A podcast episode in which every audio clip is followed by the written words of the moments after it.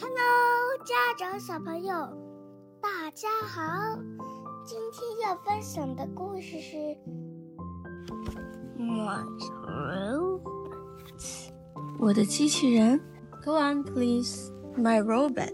It can roll, it can speak, it can walk, it can talk, it can see, it can, it can, it can sleep. 嗯，就是这机器人又能走，又能睡觉，对不对？对的，但不对，它不能睡我觉，啊不能睡觉。好吧 can't 是不能。